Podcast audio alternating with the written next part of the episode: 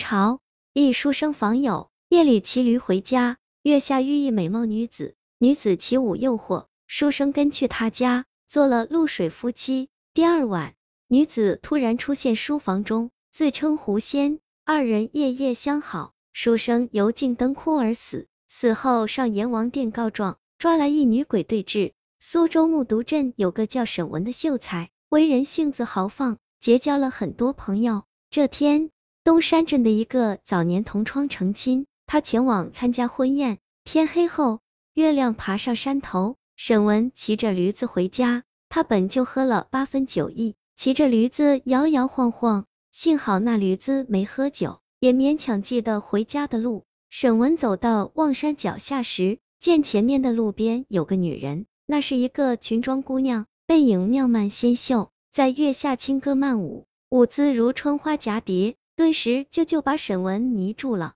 沈秀才不知不觉上前问：“姑娘何人？为何这夜里独自跳舞？”女子回头一看，似乎吃了一惊，见是个年轻书生，便娇嗔的说：“奴家跳奴家的，干你这书生何事？”沈秀才见他十七八岁，生的犹如嫦娥一般，虽言语责怪，但并不害怕，便说：“姑娘舞姿如仙人。”小生敬慕万分。那女子一听，掩嘴而笑，似一点也不生气，往前面山路去了。没走几步，那姑娘就转过身来，做出勾挑姿态，似乎引诱他过去。沈文心中大喜，月下花儿放幽香，哪个书生不喜欢？于是调转驴头，追着那姑娘而去，进入了望山之中。走了半个时辰，看见了一所矮小的房屋，那女子一推门走了进去。沈文忙下了驴子，也几步跟上进了屋中。这是一间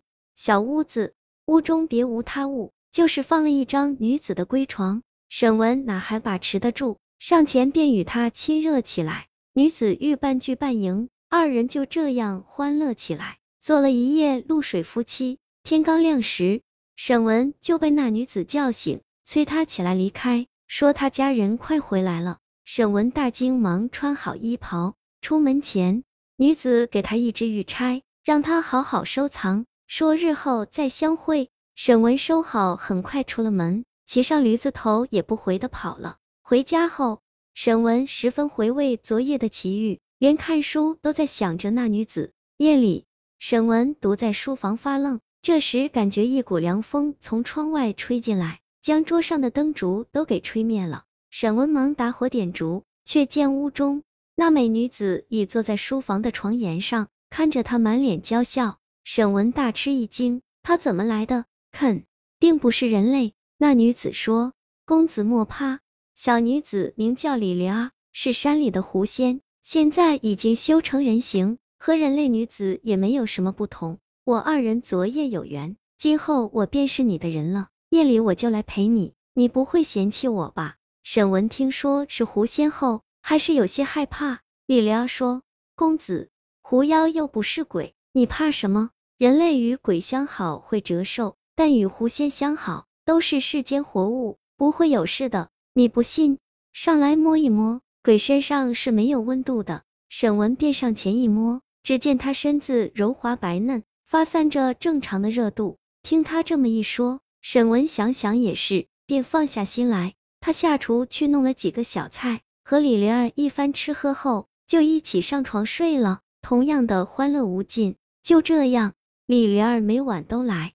事后，沈文便沉沉睡去，醒来时他就早已离开了。过了一个月后，沈文浑身乏力，照镜子时发现形容枯槁，感到十分害怕，连忙跑去找郎中。那郎中看了看，说他是受了严重的风寒，便开了些药，可吃了几天药后。仍一点不见好转，他感觉到身体实在不行了。他觉得这都是李莲儿给害的，心想再不能和他相好了。这天晚上，李莲儿一进屋，沈文便生气的说：“我已经要死了，你赶紧走吧。”李莲儿冷声笑着：“你玩了我这么久，事已如此，你还想活吗？”沈文终于确定自己是这狐妖给害的，于是坚决将他推出门外。可沈文上床睡觉时，一闭眼，那女子就马上出现，强行与他欢乐。如此过了几天，沈文坚持不下去了。一天夜里吐血而死。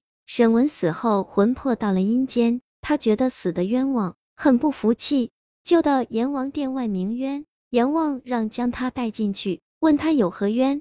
沈文便将狐妖李莲儿害他之事给说了。阎王派出鬼差，让捉拿李莲儿下来阴间对质。李莲儿不久就被押到了堂下。一番询问后，得知这李莲儿并非狐仙，而是一个吊死鬼。他无意间得到一张狐皮，便披上狐皮变化成人，这样就可以勉强包住他身上的阴气，让这女鬼摸上去有体温，误以为他便是真的狐仙。可是男女欢愉之时，那女鬼身上的阴气便会顺着接触的某物泄露出来，沈文因此日久必死。阎王了解到全过程后。重罚了李莲儿，让他到十二层地狱受刑十年。对沈文要求还阳之事，阎王却说：“你一个读书人，当心怀正气，自己心中若不龌龊，女鬼又如何引诱你？拉下去打三十板，将他转世普通人家。”就这样，